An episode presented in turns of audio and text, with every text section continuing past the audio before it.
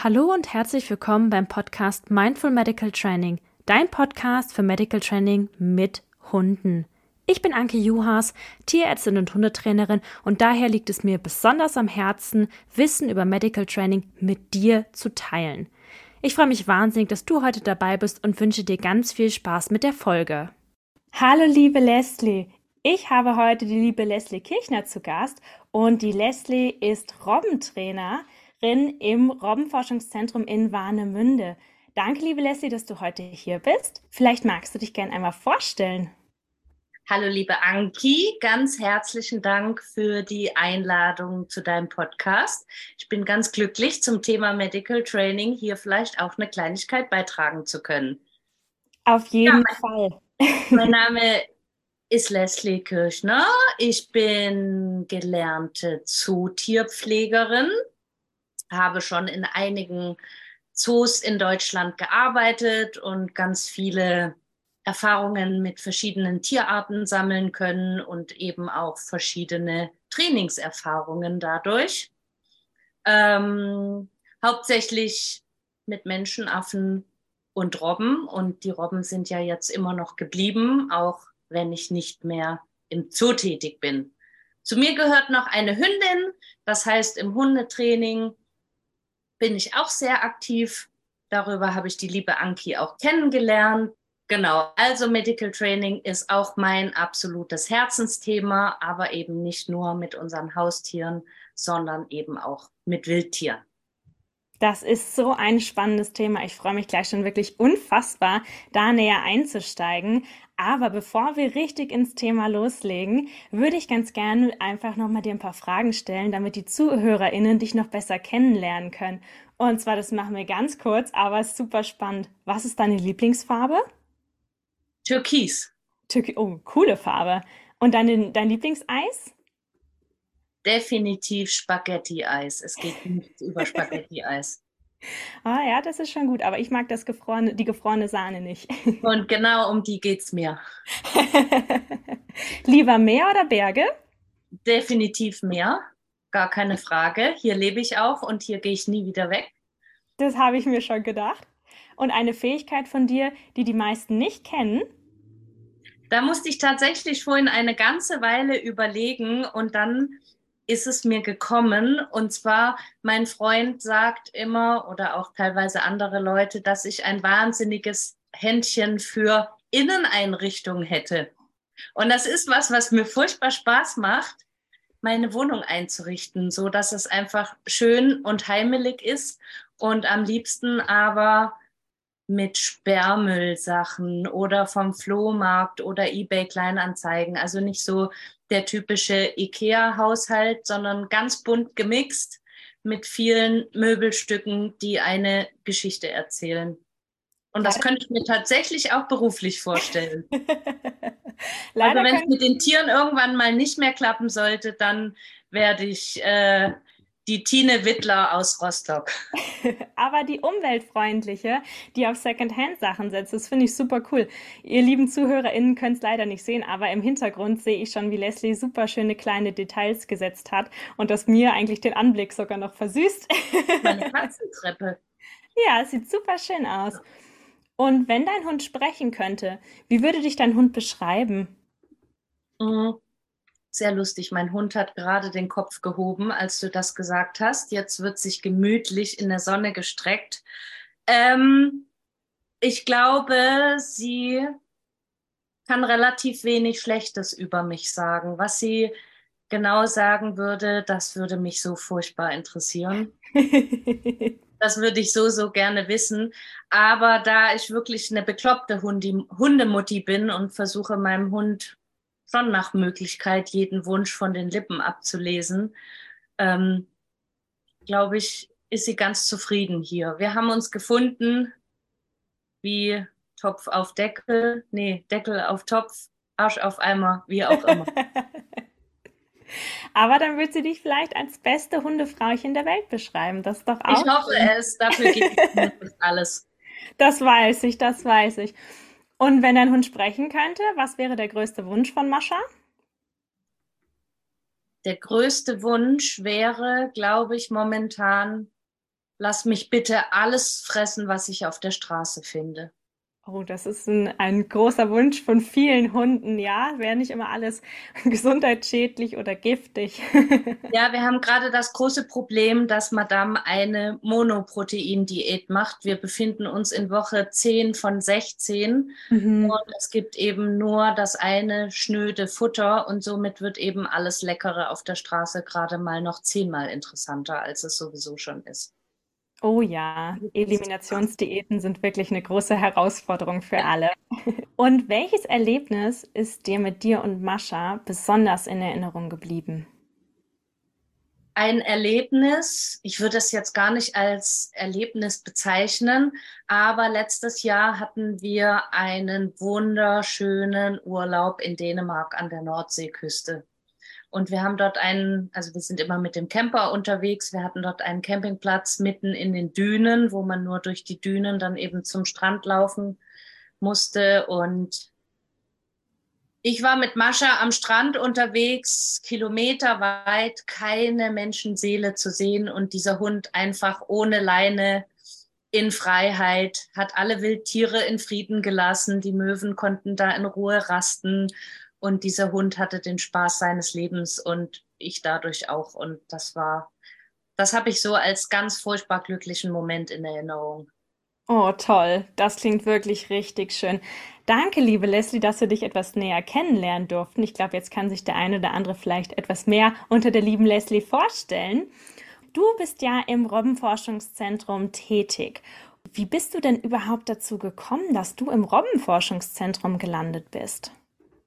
Ja, das ist eine sehr gute Frage, denn eigentlich gehöre ich da gar nicht so richtig hin. Das Robbenforschungszentrum äh, gehört mit zur Universität Rostock. Das heißt, dort arbeiten ausschließlich Biologen an ihren Doktorarbeiten, Masterarbeiten, Bachelorarbeiten und ich bin nun mal leider nicht studiert. Ich bin zu faul gewesen. Ich habe mich damals für eine Ausbildung entschieden und bin eben gelernte Zootierpflegerin.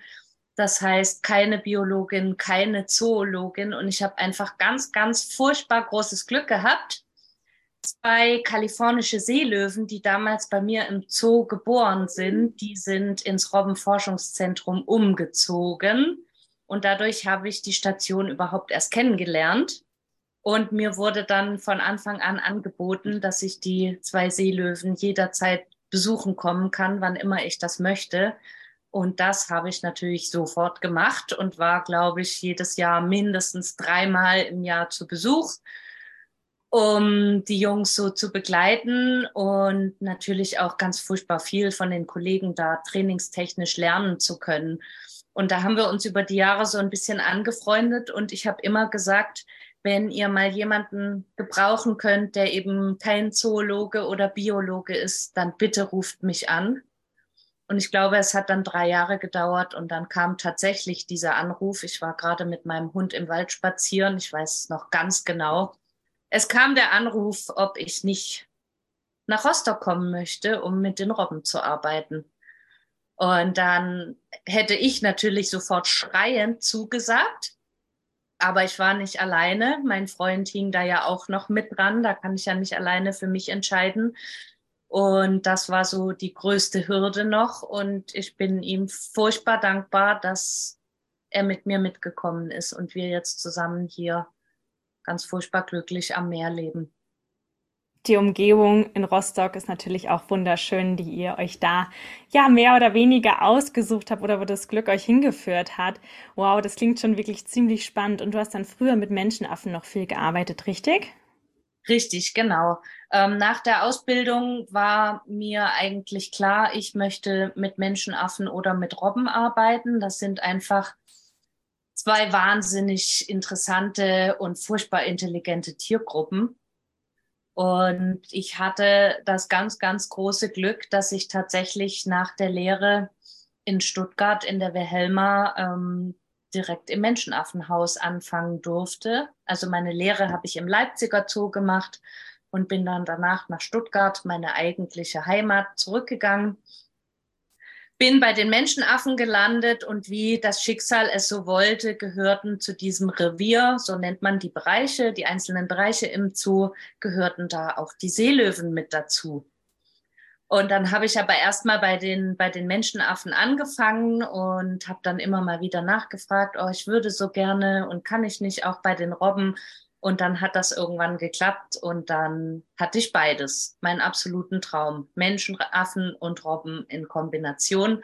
Und das gibt's nun wirklich nicht häufig, dass man diese zwei Tiergruppen dann in einen Bereich packt.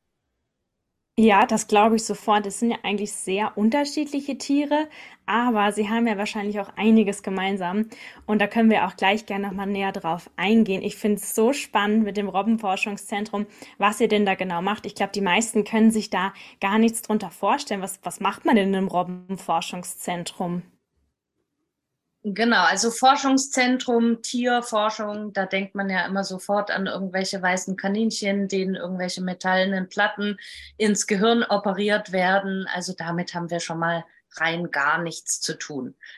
Ähm, ich erkläre erstmal so ein bisschen, wie die Station aufgebaut ist. Wir liegen nämlich direkt im Yachthafen Hohe Düne. Das ist äh, Rostock-Warnemünde auf der anderen Seite von der Warnow. Das heißt, ich fahre auch jeden Tag mit der Fähre zur Arbeit. Unsere Station ist ein schwimmendes Schiff. Das ist die Lichtenberg. Die war früher mal ein Fahrgastschiff und ähm, hat mittlerweile keinen Motor mehr. Da sind also alle unsere Büros drauf, die Fischküche und so weiter und so fort. Und um dieses Schiff ist eine große Freiwasseranlage gebaut, in der sich die Robben aufhalten. Das heißt, die sind natürlich eingegrenzt wie in einem Zoobecken auch, aber eben viel, viel, viel größer. Und was wir bei den Tieren eben rausfinden wollen, ist, wie die einzelnen Sinnesysteme genau funktionieren, um am Ende große Fragen beantworten zu können, wie zum Beispiel sind die Tiere in der Lage, sich in der Natur zu orientieren. Nutzen sie zum Beispiel die Sterne als Orientierungspunkte, orientieren sie sich an Landmarken, wie zum Beispiel große Felsen oder irgendwelche markanten Bäume, die aus der Landschaft hervorstechen und um solche Fragen beantworten zu können, muss man natürlich im Einzelnen erstmal rausfinden können, wie funktionieren denn die Sinnesysteme überhaupt? Also können die Farben sehen, können die scharf sehen über Wasser? Sind sie kurzsichtig, weitsichtig, lauter solche Dinge?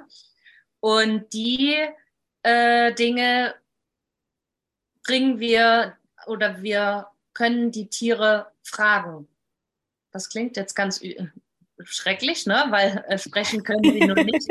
Aber wir bringen den Tieren trainingstechnisch Antwortverhalten bei, um rauszufinden, was geht noch und was nicht. Und das kann man sich zum Beispiel so vorstellen. Ich erkläre mal ein Konzept, wie man herausfinden kann, wie scharf ein Seehund sehen kann. So, das ist was, was ich vielleicht simpel ohne Bilder erklären kann. Und zwar haben wir zwei Tafeln, auf denen ein schwarz-weißes Streifenmuster äh, aufgedruckt ist. Und die einen Streifen sind waagerecht und die einen Streifen sind senkrecht. Und dem Tier werden diese zwei Tafeln vorgelegt. Und ähm, wir legen fest, das Tier soll immer die waagerechten Streifen mit seiner Nase antippen. So, und am Anfang sind diese Streifen vielleicht drei Zentimeter dick.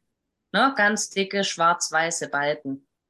Und nach und nach, wenn das Tier gelernt hat, es soll immer die waagerechten Streifen antippen, dafür erhält es natürlich eine Belohnung. Da gibt's dann immer Fisch dafür und auch einen Marker. Das ist bei uns eine Pfeife, mit der wir arbeiten.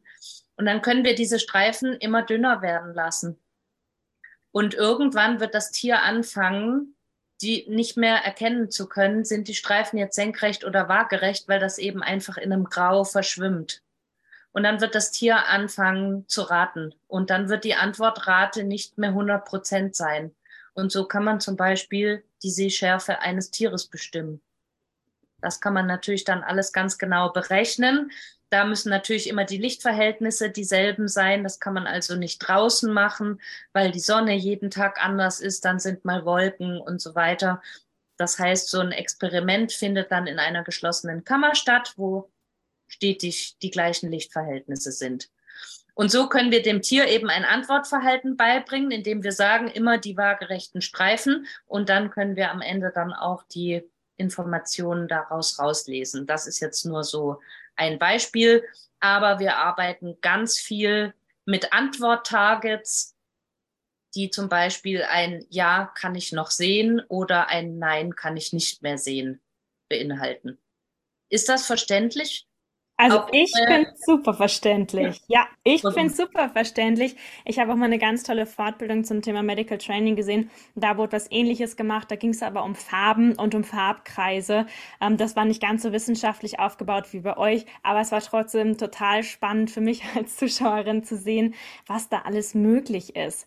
Und das gibt mir eigentlich schon eine tolle Überleitung, um deine, ja, deine Aufgabe im Robbenforschungszentrum ähm, ja näher zu erläutern, weil ich bin mir sehr sicher, dass eine Robbe nicht von Anfang an die Idee hat, freiwillig in so eine Box oder in so einen geschlossenen Raum zu gehen.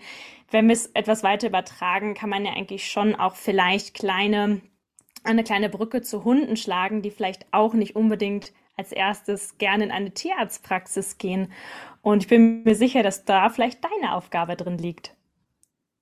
Unter anderem, ja. Also ich kann natürlich keine wissenschaftlichen Versuche durchführen.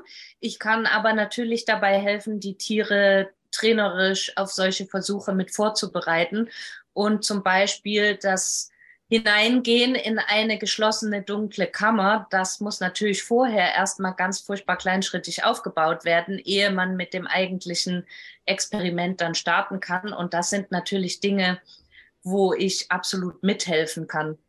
Wie bei Hunden muss das natürlich alles ganz, ganz kleinschrittig aufgebaut werden.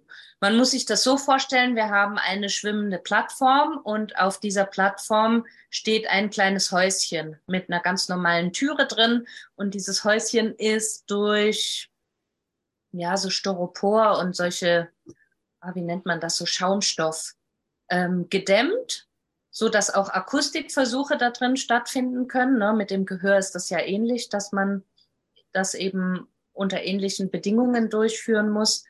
Das heißt, diese Kammer ist dunkel und das Tier sollte möglichst eben auch entspannt sein, wenn die Türe geschlossen ist ne? und das eben nicht sofort äh, wieder raus kann. Und da muss man ganz, ganz kleinschrittig anfangen. Und der Unterschied zum Hundetraining ist, wenn wir zu große Schritte gehen, dann fürchtet sich das Tier und geht ins Wasser und dann war's das. Und dann kommt das einfach nicht wieder. Und wenn wir jetzt dran denken, an einen Hund, der geht hoffentlich an der Leine in eine Tierarztpraxis rein, dann haben wir theoretisch immer noch die Möglichkeit, den Hund an der Leine in die Praxis zu ziehen. Ich hoffe, das wird in naher Zukunft keiner mehr machen und müssen, weil alle ganz fleißig Medical Training machen und die Hunde einfach freiwillig in die Praxis gehen. Oder wir können den Hund auf den Arm nehmen. So. Und der Seehund, der geht ins Wasser und der ist weg. Das ist auf jeden Fall ein großer, großer Unterschied. Ich meine, theoretisch kann man auch an den Seehund eine Leine ranmachen, aber den hält keiner mehr. Und wenn der Seehund sich einmal umdreht, ähm, dann ziehen wir tatsächlich den kürzeren. Die sind ja so viel größer. Und da hast du echt einen tollen Punkt angesprochen. Bei den Seehunden da, da seid ihr auf das freiwillige Training, auf die freiwillige Kooperation ja angewiesen. Wenn die sagen, ich habe keine Lust mehr, dann müsst ihr denen natürlich auch die Freiheit geben, dass sie, dass sie eben auch keine Lust haben dürfen oder vielleicht auch euch ein tolles Feedback geben. Hey, euer Trainingsplan war vielleicht einfach zu großschrittig. Du hast einfach heute große Schritte gemacht. Ihr geht ja wahrscheinlich auch mit sehr kleinschrittigen Trainingsplänen ran, richtig? Auf jeden Fall. Also das muss auch einfach kleinschrittig sein, sonst kommt man nicht vorwärts. Und wie du schon sagtest, das Feedback gibt es immer vom Tier. Ne? Das ist bei unseren Hunden genauso. Wenn wir zu schnell vorgehen, dann kriegen wir dafür die Quittung. Und die Fehler müssen wir einfach auch immer bei uns selber suchen und nicht dem Tier die Schuld geben. Klar gibt es auch mal Tiere, die vielleicht einen schlechten Tag haben oder denen es vielleicht auch gesundheitlich nicht so gut geht. Das muss man natürlich mit alles mit einbeziehen. Aber im Normalfall, wenn das Tier geht, dann liegt es an mir, dass ich einfach auch zu schnell vorgegangen bin.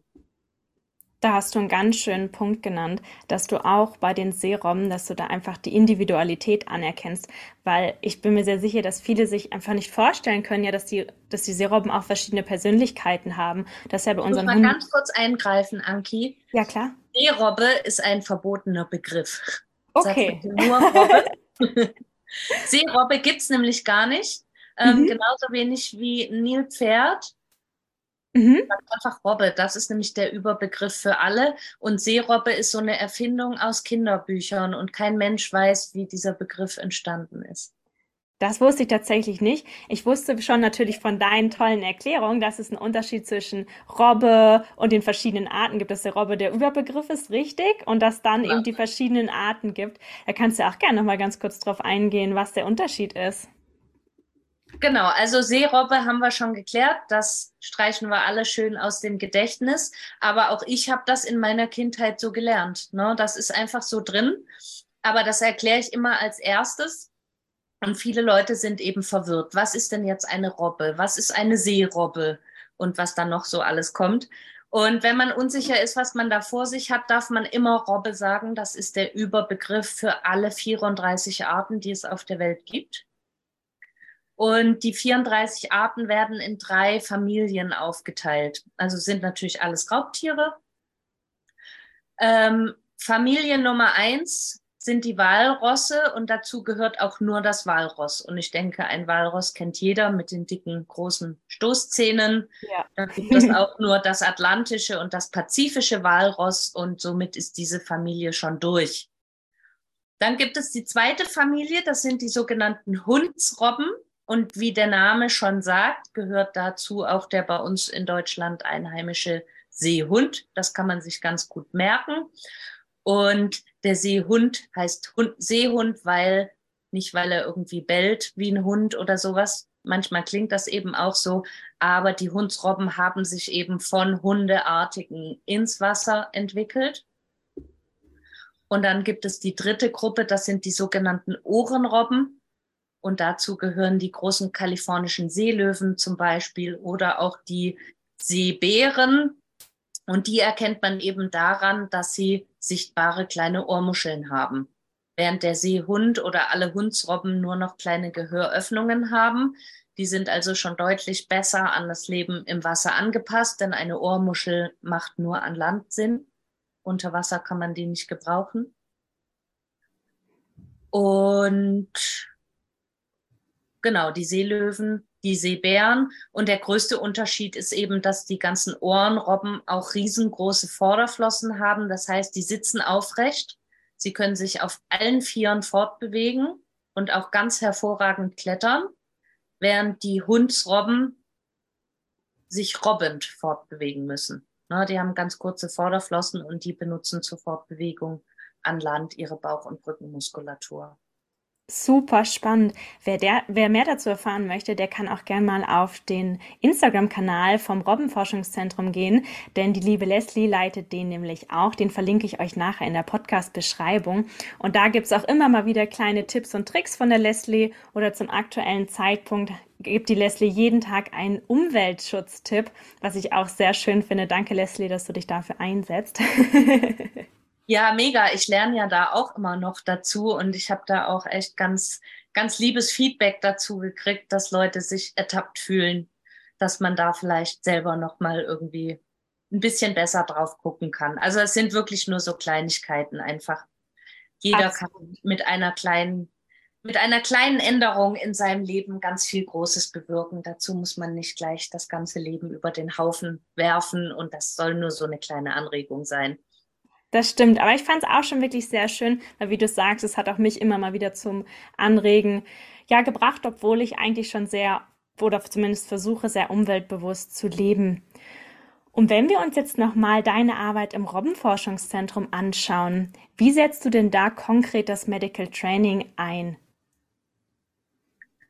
Also das Medical Training ist bei uns Bestandteil von jeder einzelnen Trainingseinheit, jeden Tag bei jedem Tier.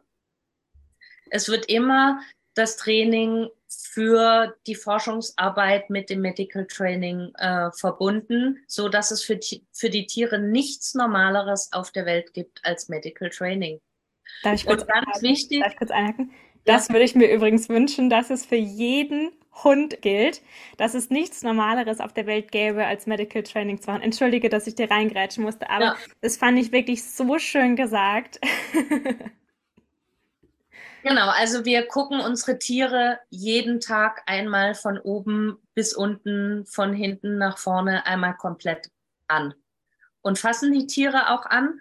Und ähm, das ist auch das allererste, was die Tiere bei uns lernen, wenn sie neu zum Beispiel zu uns kommen. Wir haben vor zwei Jahren drei kleine Jungs aus dem Zoo Berlin bekommen und die konnten schon einiges an Tricks und tolle Sprünge und das ist auch alles ganz arg toll. Aber wo wir den Fokus drauf legen, das ist einfach das medizinische Training. Dazu gehört eine Maulkontrolle, dass man einfach jeden Tag ins Maul guckt, denn nur so kann man Veränderungen auch sehen. Also das bringt uns herzlich wenig, wenn wir da einmal im Monat reingucken, weil da können so schnell Sachen entstehen und dann ist die Kacke eigentlich schon am Dampfen. Und wenn ich da vorher Kleinigkeiten erkennen kann, dann kann ich eben direkt auch intervenieren. Ja, auf jeden ähm, Fall. Wir können die Tiere ablegen, wir können sie überall abtasten. Also nicht nur irgendwie mal berühren oder so, sondern ich kann da auch wirklich mit Druck die Tiere abtasten, denn nur so merke ich auch eine Reaktion, wenn es irgendwo mal zwickt und zwackt. Mhm. Ich muss Druck. überall über die Haut auch streichen können, denn wenn die sich mal in der Wolle haben und kleinere Verletzungen haben, dann spüre ich die eher, als dass ich sie sehe. Wenn ich mit der Hand eben über den Körper fahre, spüre ich eher so eine kleine Macke, sonst ist die im Fell versteckt. Ist ja bei Hunden auch oft so. Ja, da sprichst du eigentlich schon das regelmäßige Check-up von den Hunden an, was ich mir auch wünschen würde, was jeder Besitzer, jede Besitzerin sehr regelmäßig bei ihrem Hund macht, weil man kann so schnell was übersehen, kleinste Veränderungen, dass man eben schon frühzeitig anfängt, da zu kontrollieren. Und du hast auch noch mal was ganz, ganz Tolles angesprochen. Und zwar, wenn eine Robbe bei euch einzieht, dass euer erster Schritt ist, dass Medical Training gemacht wird, dass ihr euch auf wirklich wichtige Dinge fokussiert. Ja, es ist ganz nett, wenn sie Tricks können.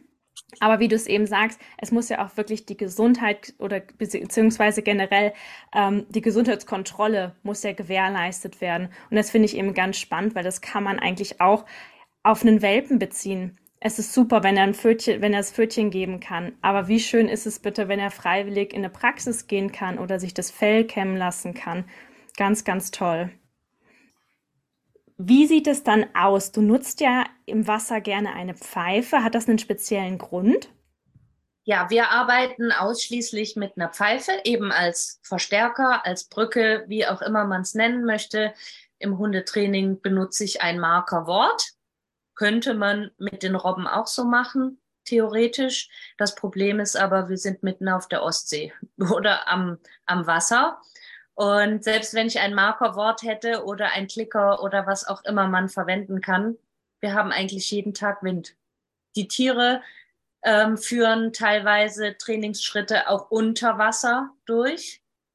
Wenn ich da mein Klick sagen würde, dann würde das die Tiere nicht erreichen. Ne? Also eine Pfeife ist bei uns ganz arg wichtig für die Witterungsverhältnisse, wenn es auch mal stürmisch ist, dass das Tier den Pfiff wirklich hören kann. Der ist auf weite Entfernung zu hören. Der Pfiff ist unter Wasser zu hören. Und der allergrößte Pluspunkt ist, ich habe meine Hände frei. Wenn ich jetzt einen Klicker benutzen würde, dann ist immer eine Hand eingeschränkt. Dazu habe ich immer eklige siffige Fischfinger und muss danach dann erstmal eine Viertelstunde hygienisch den Klicker sauber machen. Also das würde einfach keinen Sinn machen.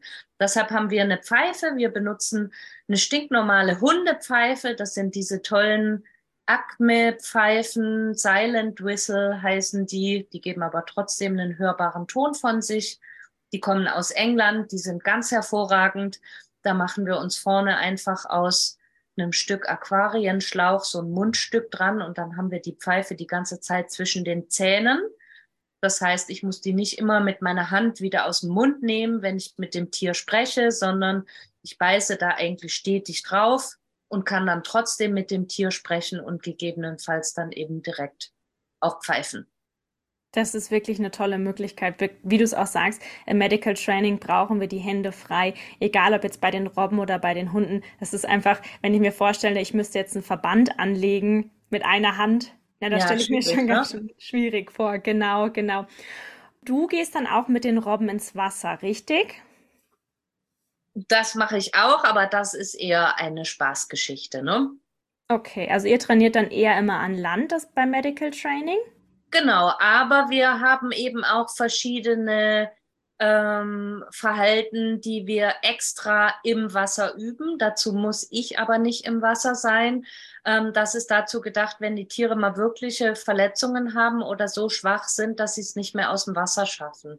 Also die müssen ja auch immer einen Sprung dann aus dem Wasser machen. Und wenn mhm. ein Tier jetzt Rückenprobleme hat und er schafft den Sprung einfach nicht mehr, dass wir trotzdem verschiedene Sachen im Wasser auch üben, dass ich zum Beispiel das Tier im Wasser auf dem Rücken drehen kann.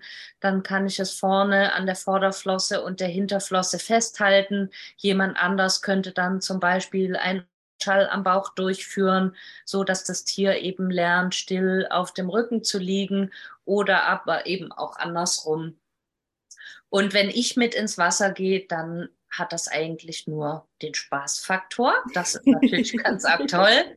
Und dann gibt's aber auch eben die Möglichkeit, ein Schwimmen mit Seehund bei uns zu buchen. Also auch für Gäste ist das möglich. Und das ist natürlich ein ganz sensationelles Erlebnis, mit so einem Raubtier mal auf Augenhöhe in einem fremden Element zu sein. Ne? Da fühlt man sich dann ja plötzlich ganz klein, ne? wenn da der Seehund einem im Wasser einfach auch von der Geschwindigkeit und der Beweglichkeit haushoch überlegen ist. Das kann ich mir sehr gut vorstellen, vor allem wenn man sich dann nicht in seinem Element befindet. Also wenn man dann noch wirklich mit den Robben im Wasser schwimmt, das ist ganz spannend. Ich habe ja auch schon eine Einladung bekommen und freue mich auch hoffentlich im Herbst. Ja, ich hoffe, du wirst das einlösen. Ja, also ich habe es schon eingeplant, Sehr gut. dich auf jeden Fall zu besuchen. Und du hast da auch noch was ganz, ganz Tolles genannt. Und zwar, wenn wirklich eine Robbe verletzt ist, dass ihr da auch schon vorbereitet, ja, bevor es eigentlich zu spät ist, also bevor die Robbe verletzt ist. Ihr habt also jetzt schon Strategien an der Hand, um im Ernstfall ja eigentlich auf alles vorbereitet zu sein. Das ist für euch dann nur noch ein Kinderspiel, damit ihr eben der Robbe entsprechend helfen könnt. Und das kann man natürlich auch wieder ganz, ganz toll aufs Hundetraining übertragen. Es bringt mir nichts, wenn mein Hund schon verletzt ist und ich dann halt erst anfange. Es ist wirklich frühzeitiges Training möglich. Und ich vermute, dir ist es bei den Robben auch wahrscheinlich dann nochmal deutlicher geworden, wie notwendig es ist, frühzeitig anzufangen mit dem Training, oder?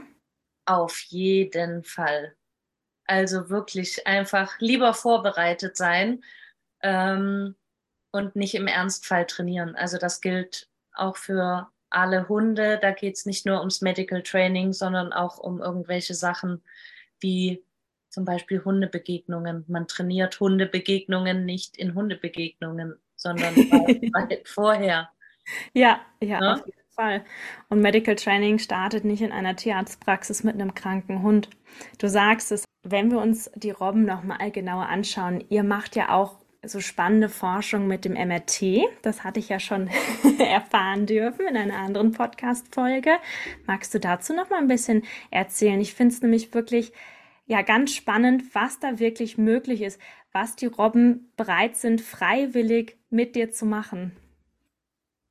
Genau, also da müssen wir dazu sagen, das mache nicht ich, sondern das ist eine Kollegin, die das durchführt. Nicht, dass ich hier die ganzen Lorbeeren einheimse. genau, also eine äh, tolle Kollegin bei mir in der Station hat ein wahnsinnig großes Projekt vor sich.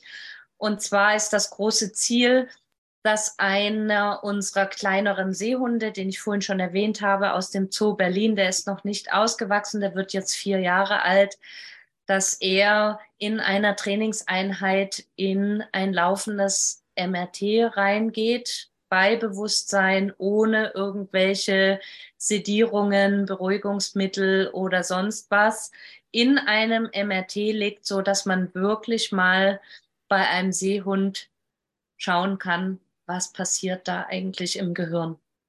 Und sobald dort irgendwelche Medikamente ins Spiel kommen, dann sind das eben keine aussagekräftigen Bilder mehr. Und jetzt müssen wir uns nur überlegen, ich denke, fast jeder Mensch lag schon mal in so einem MRT. Bei mir ist das auch nicht sehr lange her und das ist unangenehm. Also allein dieses still liegen bleiben zu müssen, das ist mir furchtbar schwer gefallen. Also bei mir ging es da um eine Geschichte in der Hüfte und da sollte man meinen, dass man doch in der Lage ist, da 20 Minuten still zu liegen. Ähm, ich fand es schrecklich. Mir ist alles in meinem Körper eingeschlafen, was einschlafen kann und ähm, es war furchtbar. Dazu dieser Krach. Ich habe natürlich Kopfhörer aufgekriegt, aber das MRT hat so laute Geräusche von sich gegeben. Da war die Fahrstuhlmusik dann auch nicht mehr zu hören auf den Kopfhörern. Und das ist natürlich alles, was man einem Tier beibringen muss. Das fängt an beim Stillliegen und da beginnt man bei zwei Sekunden. So, das Tier muss am Ende keine 20 Minuten still im MRT liegen. Ich glaube, da geht es so um den 5-Minuten-Bereich, aber auch das ist wirklich eine Herausforderung. Ähm, damit fängt man natürlich an. Dann ist man bei zwei Sekunden, dann sind es vier Sekunden, dann sind es zehn Sekunden und da kann man sich eben ausrechnen, wie lange alleine dieser Trainingsschritt braucht, bis das Tier regungslos fünf Minuten liegen bleibt. Das finde ich echt erstaunlich, weil regungslos liegen ist nochmal wirklich eine Stufe größer, als wie wir es im Medical Training normalerweise brauchen. Wir brauchen schon oder wir, wir wünschen uns natürlich ein ruhigeres Verhalten, aber das ist ja nicht regungslos. Regungslos liegen bleiben, um wirklich aussagekräftige Bildgebung zu haben im MRT, das ist schon wirklich eine Herausforderung mit den ganzen Geräuschen und was da alles auf die, auf die Robben zukommt. Und ich finde es auch ganz, ganz spannend, dass ihr schon so früh anfangt zu planen. Das zeigt ja eigentlich, dass man ja mit einem guten Plan und guten Überlegungen viel schaffen kann. Und ich bin mir sehr sicher, dass ihr das auch schaffen werdet. Aber dafür braucht es natürlich einen großen Plan. Und so sehe ich das auch auf dem um Hundetraining, dass die meisten ohne Plan rangehen und dass man einfach gar nicht weiß, wo will man denn überhaupt hin und man, man, ja, man weiß gar nicht, was die Ziele sind. Und ich finde natürlich die Zielsetzung auch sehr wichtig. Und wann fangt ihr dann an bei solchen Versuchen oder wie, wie überlegt ihr das generell? Also du bist jetzt ja gesagt, dass du jetzt nicht unbedingt in den Versuchsaufbau integriert bist. Das machen ja eher andere Leute. Aber du bist natürlich diejenige, die das Ganze umsetzen muss. Und ich denke, du hast da doch sicherlich auch eine Mitspracherecht. Ja, auf jeden Fall. Da muss man natürlich gucken, welche Dinge sind machbar und welche Dinge sind nicht machbar. Und bei einem MRT muss man sich natürlich mit so einem Wildtier die große Frage stellen, kriegen wir das hin oder nicht? Und solche Versuche sind ja schon mit Hunden durchgeführt worden und zwar auch erfolgreich. Aber bei uns kommen einfach noch ein paar Schwierigkeiten dazu, denn wir haben nicht den Seehund an der Leine und fahren mit dem in die nächste Klinik, um dort täglich üben zu können. Das geht einfach nicht. Und da muss man sich auch überlegen, was da eben noch an Trainingsschritten dazugehört. Ne? Das ist nicht nur dieses, wir legen den ins MRT, der muss still liegen bleiben, obwohl das laut ist, sondern da gehört auch noch ein Transport mit dazu. So, und ein Arbeiten in einer fremden Umgebung und unsere Hunde begleiten uns jeden Tag im Alltag. Das heißt, die sind es gewohnt, dass die Umgebung wechselt. Man ist mal hier, mal da, man geht in fremde Häuser, man geht in fremde Praxen, in fremde Räume. Das kennen die Tiere nicht. Das heißt, ich muss schon mal alleine das Training planen, bis wir überhaupt im MRT sind. Bevor das eigentliche überhaupt erstmal losgeht, muss ich mit dem Tier ein Kistentraining machen, dass das Tier freiwillig in eine Transportkiste reingeht, dass wir diese Transportkiste anheben, dass wir die Transportkiste tragen, dass diese Transportkiste in ein Auto gestellt wird, dass dieses Auto sich fortbewegt, dass dieses Auto 20 Minuten bis zur Uniklinik fährt. Solche Sachen. Dann kommt das Ausladen dann in einer fremden Umgebung und dann sind wir noch lange nicht da, dass das Tier entspannt in einem MRT liegt. Oh, ich finde es ja. so spannend. Ich, ich würde am liebsten bei sowas auch mitwirken, beziehungsweise bei unseren Hunden. Ich blühe immer jedes Mal richtig auf, wenn man dann rangeht. Ja, was kommt da auf uns zu? Was sind da die einzelnen Faktoren? Ich könnte da wirklich stundenlang mich reindenken, weil das sind so viele Faktoren, die einfach vergessen werden Wenn man sie aber bedenkt und wenn man sie kleinschrittig trainiert, dann kann man so großartige Erfolge feiern. Ich meine, das ist ja ein Riesenerfolg, dass Wildtiere mit euch das alles mitmachen. Ich finde es ganz, ganz spannend. Ich erinnere mich da an eine Fortbildung, die ich gemacht habe. Da ging es auch ums Medical Training und da wurde, das ist ja noch was Einfacheres in Anführungszeichen, da wurde mit den Robben trainiert, dass sie in eine Wasserbox ihren Kopf legen dann also unter Wasser gehen und tauchen und dass dann ein Augenultraschall durchgeführt wird. Ah, das Video kenne ich sogar, ja. Ja, ja, ich finde es wirklich super, was da einfach möglich ist. Klar, man muss natürlich immer dran denken, die Robben können zwar schon lange die Luft anhalten, aber auch nicht so lange. Ich finde es, also ich war wirklich ganz fasziniert, wie einfach und toll das dann doch geht. Wenn wir uns nochmal anschauen, den Unterschied zwischen Robben und Hunden, was, was glaubst du denn, was so da der größte Unterschied im Training zwischen den Robben und den Hunden ist oder vielleicht auch deine größte Herausforderung? Ähm, ich sehe als größten Unterschied, dass ein Seehund sich ganz anders dem Training entziehen kann, wenn er nicht möchte.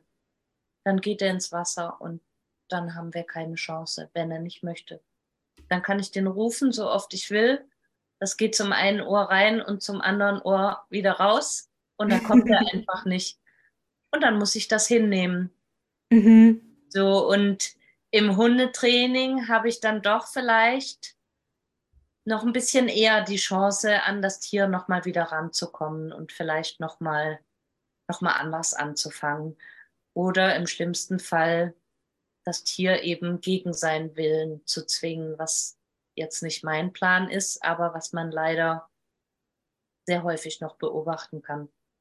Also, dass wir einfach bei unseren Haustieren eher rankommen. Mhm. Die Wildtiere sich auch einfach ganz anders zurückziehen können und dann sind die außer unserer Reichweite. Und dann müssen wir damit leben. Und körpersprachlich ist es natürlich auch ein, also zumindest finde ich, ist es ein Unterschied. Ich kenne mich natürlich mit Robben nicht so gut aus wie du, aber wenn ich mir einen Hund anschaue, der hat, kann uns auf so vielen verschiedenen Wegen mitteilen, dass irgendwas gerade nicht in Ordnung ist. Also da gibt es ja so viele Details, die wir beachten können. Wie sieht es denn da bei den Seerobben, Entschuldigung, bei den Robben aus? Sehr gut gelernt. ich habe aufgepasst. Ähm, also eine Mimik ist ganz, ganz schwer zu sehen. Ähm, körpersprachlich siehst du dann eher Sachen, wenn die Tiere wirklich unsicher werden, sie nervös werden, wenn man wirklich sieht, sie fühlen sich gerade nicht wohl. Mm, beim Hund kann man das wunderbar ablesen und bei den verschiedenen Robben sieht man halt teilweise nichts und im Ernstfall spürt man's. Und zwar die Zähne in der Hand oder sonst wo. Das ist einfach die einzige Möglichkeit, dass die Tiere uns mitteilen, wenn ihnen etwas nicht passt, wenn wir zu weit gegangen sind oder sie gehen natürlich. Das ist natürlich die eher die gängigere Methode, sind schon eher Fluchttiere, ne? bevor die zubeißen, dann gehen sie eigentlich lieber und entziehen sich der Situation. Sollten sie sich aber mal nicht irgendwie ganz schnell entziehen können, dann kann schon mal gebissen werden. Aber dass man wirklich so viele Anzeichen wie bei unseren Hunden ablesen kann, das ist nicht so. Aber das Gute ist, man lernt die Tiere ja kennen und die haben alle einen ganz, ganz eigenen Charakter und man lernt sie zu lesen, auch ohne eine Mimik. Das glaube ich. So. An den Augen ablesen und man, naja, es klingt jetzt vielleicht esoterisch, aber man kann das auch so ein bisschen fühlen dann, ne? wenn einfach genug ist. Ja, ja, sie geben ja trotzdem feine Signale und sei es nur, wenn sie vielleicht an hier und da ein, kleine, ein kleines Meideverhalten, denke ich, auch zeigen, oder? So, ja. ja. Ja. Und somit haben wir es mit den Hunden eben viel, viel einfacher, weil wir viel mehr ablesen können. Und jetzt habe ich gerade eigentlich was Blödes gesagt, weil es ganz verrückt ist. Ähm, ich kann am Hund sehr viel ablesen und ich habe Gott sei Dank auch über die Jahre sehr viel gelernt, was die Körpersprache des Hundes angeht. Und mich persönlich verunsichert das. Ich kann sehr viel besser mit einem gefährlichen Wildtier äh, Medical Training machen als mit meinem eigenen Hund Warum auch immer, auch wenn es mit dem Hund eigentlich viel, viel leichter sein müsste, weil ich eben auch so viel ablesen kann. Mich persönlich verunsichert es eher. Und für mich ist es einfacher, mit gefährlichen Tieren zu arbeiten als mit meinem Hund, weil ich auf gar keinen Fall einen Schritt zu weit gehen möchte, um mir mein eigenes Training zu zerhauen. Mhm. Das, das ist ganz spannend. Also für mich ist es leichter, mit einem Wildtier, das ich nicht anfassen kann, irgendwas zu trainieren, als mit meinem eigenen Hund total spannende, also total spannende Ansicht ist es auch wirklich. Aber da hast du natürlich recht, wenn man selbst natürlich auch die ganze Zeit immer nur das Beste für sein Tier möchte und für seinen Hund, dann ist, kann es auch sein, dass einen das verunsichert. Aber da kann einem natürlich auch ein Kooperationssignal zum Beispiel helfen, wie das Kooperationssignal Kindtage zum Beispiel. Das ist ja nur eins von vielen Kooperationssignalen, die einem dann noch deutlicher sagen, ich brauche eine Pause oder ich bin bereit. Und das finde ich ganz, ganz spannend. Ja, und dank und, dir können wir das ja mittlerweile. ja, das freut mich sehr, dass ihr in meinem Kurs dabei wart. Das hat mich sehr gefreut. Was können wir denn trotzdem aus dem Training mit den Robben lernen, auch wenn es so verschieden ist zum Training mit den Hunden? Dass man nie kleinschrittig genug arbeiten kann. Da das ist so mein, mein, mein allergrößtes Learning. Lieber zu kleine Schritte gehen als einmal einen zu groß. Da hast du auch schon ein ganz, ganz tolles Abschlussresümee, einen ganz tollen Abschluss eigentlich gemacht, weil das ist auch eine meiner Herzensangelegenheiten. Man kann eigentlich nie kleinschrittig genug arbeiten. Und wenn man denkt, man würde kleinschrittig arbeiten, dann geht das sicherlich noch mal zehnmal kleinschrittiger. Und genau das habe ich bei dir eben auch in deinem Kurs gelernt, wo ich so dachte, ach, das ist schon schön kleinschrittig. Nein, es war immer noch nicht genug. Und ähm, erst dadurch sind wir auch zu richtigen Erfolgen gekommen. Aber da sprechen wir vielleicht noch mal ein andermal drüber. Ja, denn es wird noch eine weitere Folge mit der lieben Leslie geben. Ich bedanke mich schon mal ganz herzlich, dass du heute dabei warst.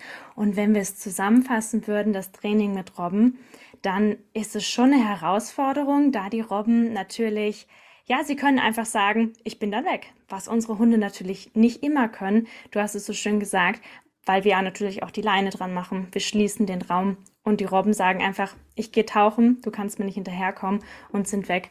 Und natürlich auch, dass wir nicht kleinschrittig genug arbeiten können. Hast du noch was zu ergänzen? Nee, das war eigentlich eine sehr schöne, runde Folge. zu ergänzen habe ich einfach nur, bitte, bitte macht alle Medical Training. Ihr könnt das sogar mit einer Honigbiene wahrscheinlich machen. Es ist mit jedem Tier möglich. Es ist mit Robben möglich. Es ist mit Hunden möglich. Und es ist mit Katzen möglich. Man muss vielleicht sich ein bisschen auf die Tierart einlassen, aber das Grundprinzip ist immer dasselbe. Egal welche Tierart ihr vor euch habt. Kümmert euch drum, den Tieren und tatsächlich auch euch zuliebe. Danke, danke, liebe Leslie. Das waren wirklich nochmal ganz, ganz tolle Abschlussworte. Und ich bedanke mich ganz herzlich, dass du heute hier warst und dein Wissen, deine Expertise mit uns geteilt hast. Das wird, denke ich, ganz vielen Leuten draußen helfen, mit vielleicht mit ihrem Hund, dass sie, dass sie vielleicht auch ihren Hund vielleicht an der einen oder anderen Stelle nochmal mehr verstehen. Oder sei es nur, weil du den Leuten ein bisschen Mut machen konntest. Und das freut mich total, dass Training nämlich immer möglich ist und das Training wirklich Sinn macht. Ich bedanke mich ganz herzlich und damit kommen wir schon zum Ende der Folge. Vielen Dank, dass du heute dabei warst. Ich hoffe, du hast wertvolle Einblicke ins Medical Training erhalten. Du hast Fragen, Anregungen oder Themenwünsche? Du kannst mich bei Instagram unter mindful-medical training gern kontaktieren. Wenn du mich bei meiner Herzensangelegenheit unterstützen möchtest, Medical Training noch bekannter zu machen, dann bewerte diesen Podcast doch gern mit 5 Sternen und teile den Podcast fleißig mit anderen Hundemenschen. Ich wünsche dir jetzt einen wundervollen Tag mit deinem Hund. Bis zum nächsten Mal, deine Anki.